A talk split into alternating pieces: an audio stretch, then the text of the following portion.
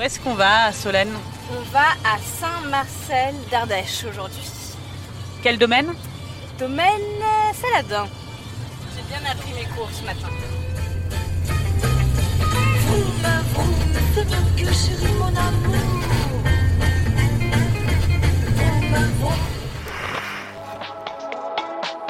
Sous la robe, épisode 2. Les cépages.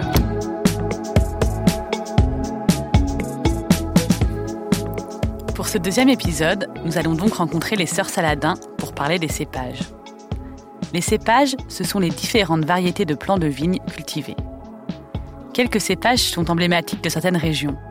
On pense au pinot noir en Bourgogne ou au chenin dans la Loire. Dans les Côtes-du-Rhône méridionales, il existe plus de 20 cépages que l'on assemble entre eux. Il y a des cépages majoritaires, comme le grenache, le vionnier, la roussanne ou le mourvèdre, et aussi d'autres cépages, comme la counoise, le bourboulingue, le nid blanc ou le cinsault. Mais je m'arrête là. On arrive chez les sœurs Saladin qui vont tout nous expliquer.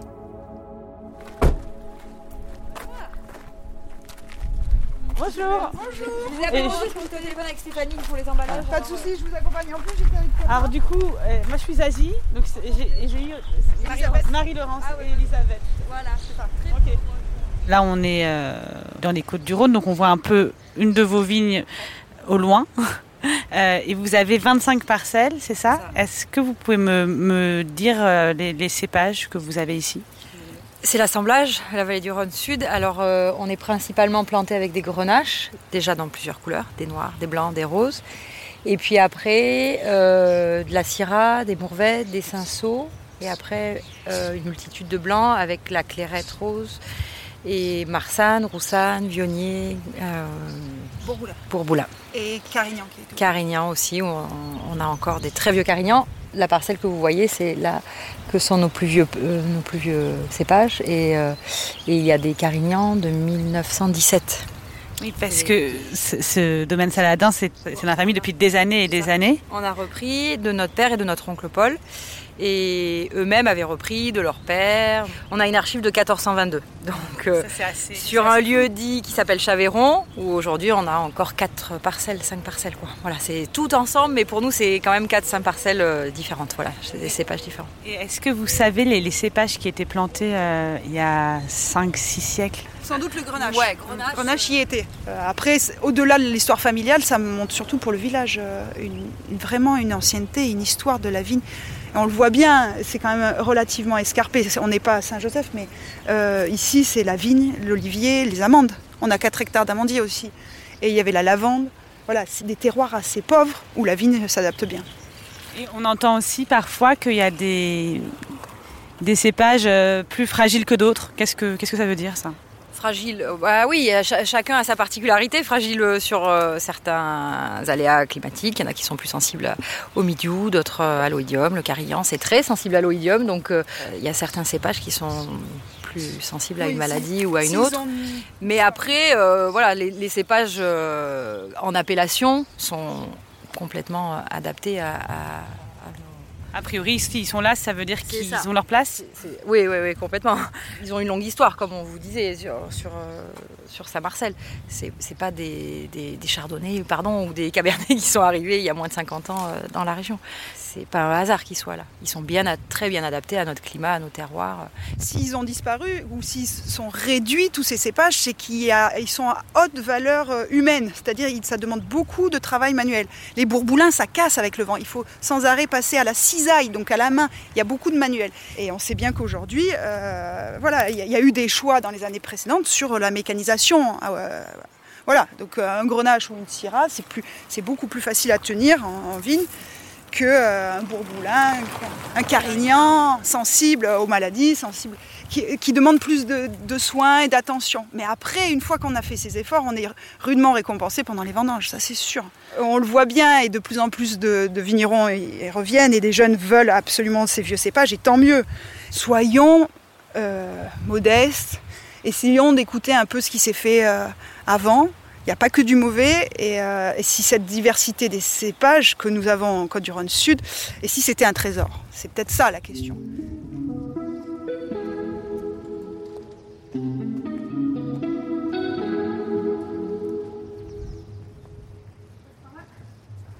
Et justement, Elisabeth, vous, votre me dit que vous aviez ce rôle de, aussi de, plus être là pour les, vendanges peut-être. Mhm. On goûte, donc c'est vraiment ça. goûter euh, le raisin. le raisin. Et, comment vous allez euh, bah, savoir que le cépage est, tel cépage est prêt On n'en est jamais sûr. Et c'est une grande période de doute. Ce qu'il faut, c'est et ma soeur a cette euh, énorme qualité d'être super détendue. Et la grande différence, je pense, dans les vignerons pendant les vendanges, c'est sa capacité à gérer son propre stress. Parce qu'on voit les collègues qui vendangent, parce que nous, on vendange tard. On fait pourtant, malgré tout, pas des gros degrés, parce qu'on a un travail à l'ancienne où on laisse beaucoup de feuillage pendant l'été. Donc on met nos raisins à l'ombre, on n'effeuille pas du tout, on ne cherche pas du tout à les mettre euh, en plein soleil parce que sinon ils brûlent. Donc on laisse beaucoup de, végétation et donc ça mûrit doucement. Et malgré que tout le monde vendange autour de nous, on reste calme et on va goûter nos raisins. Et à un moment, on se dit là c'est bon, c'est concentré, les pépins sont fins, euh, il n'y a plus de verdeur, on regarde, on goûte et on se dit c'est bon. Vous l'avez entendu, les cépages que l'on plante sont des choix propres à chacun des vigneronnes et des vignerons. Plus qu'une simple formalité, ce sont des façons d'envisager son métier, et finalement presque des façons de voir la vie.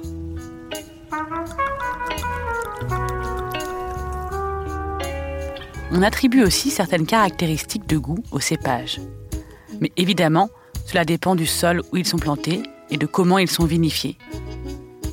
Et la vinification, dans le duo Saladin, c'est l'affaire de Marie-Laurence, l'aînée. La vigneronne nous a donc amenés dans le lieu où elle se sent le mieux, sa cave.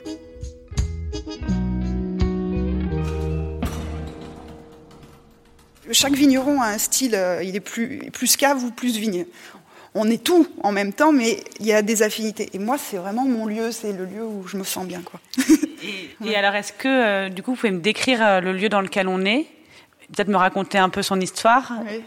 Alors cette cave, elle, est, euh, elle a été créée, j'étais en, 95, j'étais adolescente, et je l'ai même pas vu se construire. Donc c'est le, le, jouet de mon père.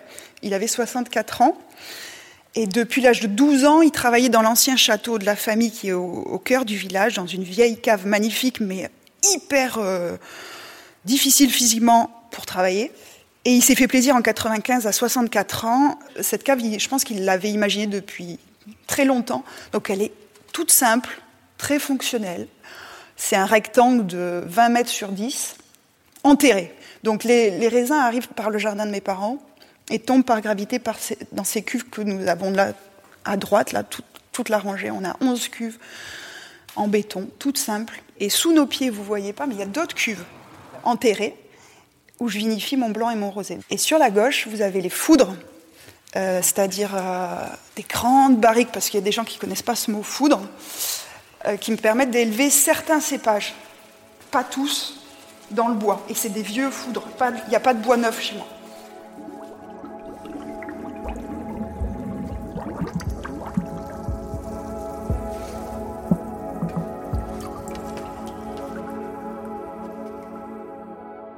J'ai l'impression, en tout cas, que la transmission avec votre père, elle a été assez.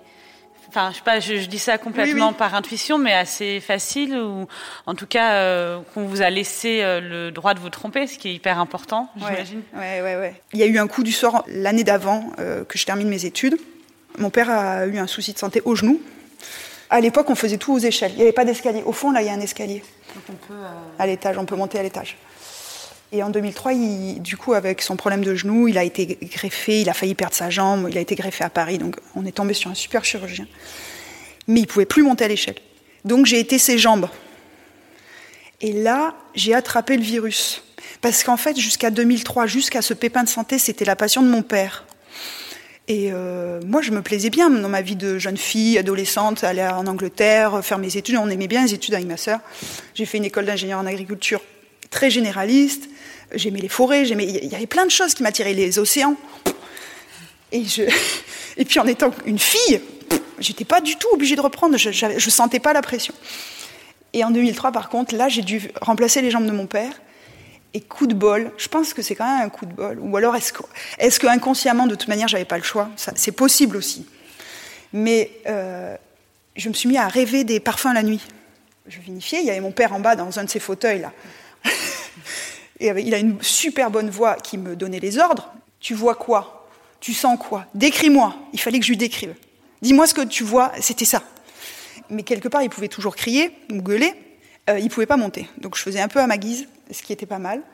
Mais ce qui m'a enivré et, j'ai eu un coup de foudre terrible, c'est ses parfums. Et comme j'en rêvais la nuit, je rêvais des couleurs aussi. ici, il y a le nez qui travaille, mais il y a aussi les consistances pendant les vendanges. Et euh, moi, je me suis approprié le métier en me disant si ça me fait autant d'effets, ça vaut peut-être la peine que j'essaye. Et ça s'est opéré comme ça. Et du coup, il y a eu une transmission de passion à passion. Et à partir de ce moment-là, mon père, il, avait 73 ans, il a eu la sagesse de quitter. C'est-à-dire, j'avais carte blanche. Et euh, il était là, par contre, quand j'avais des questions, quand j'étais en galère, mais il a vachement vite lâché la cave. Et progressivement, il a été plus long à lâcher sur les vignes, mais il a lâché. Et l'âge, l'âge, il faut que les hommes s'attendrissent. Et je, dis les hommes euh, avec un grand H parce que je pense que moi, avec mes enfants, ça sera pareil. Pour l'instant, c'est ma passion. Et une passion, elle est difficile à partager. On a voulu aller voir de plus près, nous aussi, là où tout a commencé pour Marie-Laurence. On a monté l'escalier et on s'est retrouvé en haut des cuves, plusieurs mètres au-dessus du sol, à l'endroit où arrive le raisin et où il est transformé en vin.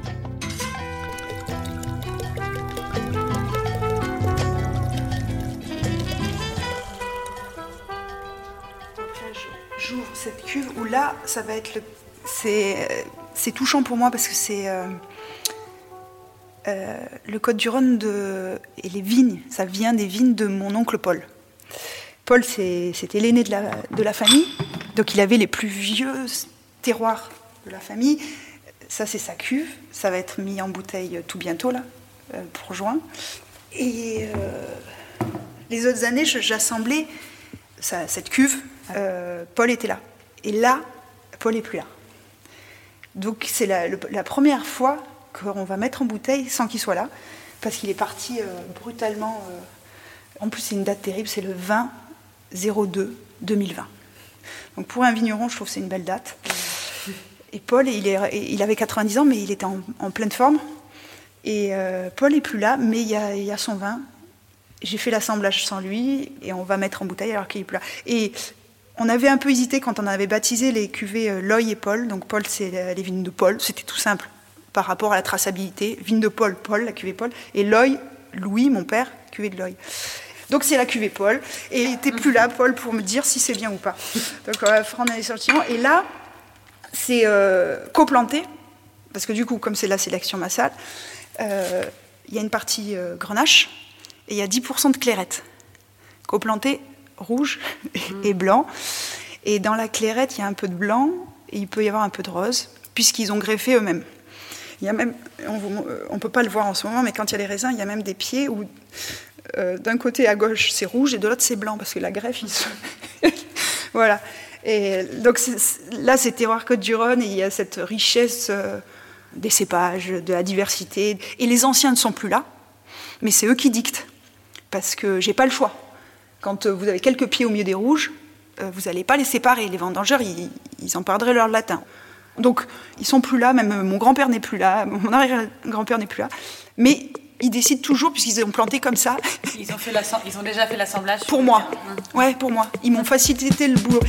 On, va prendre un échantillon. Oui. Ah, c'est génial ce petit bricolage. Je dirais que moi, la pêche au. C'est en fait pour décrire une, une perche avec une petite bouteille accrochée, comme si on allait un peu à la oui, à la, pêche à quelque chose et, vous, allez aller pêcher du, vin euh, avec. Et je vais aller au milieu de la cuve. Je vais pas mettre aller euh, euh, tout en, en surface. Il faut que j'aille au milieu.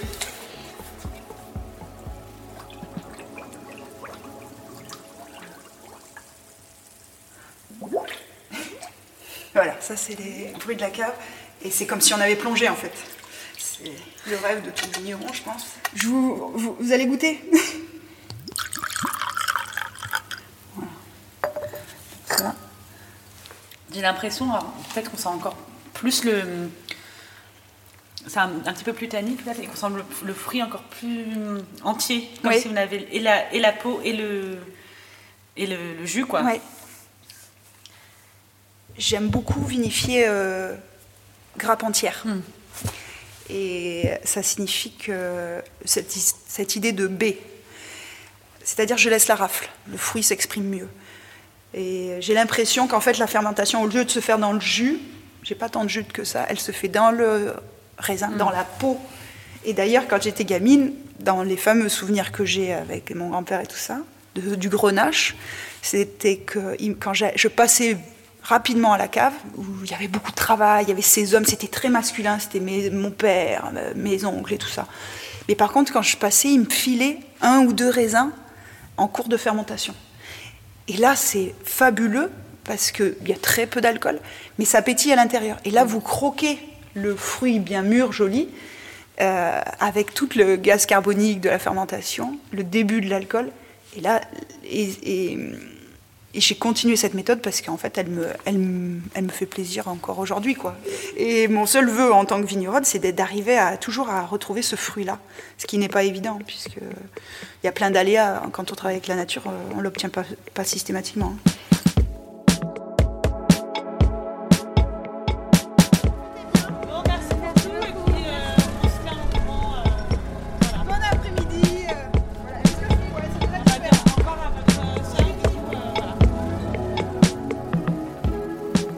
Reparti avec dans notre sac à dos, chacune, un pôle. Pour le troisième épisode, c'est Marcel Richaud et son fils Thomas qui nous accueilleront à Kiran. Nous parlerons avec eux, entre plein d'autres choses passionnantes, du dérèglement climatique. À suivre.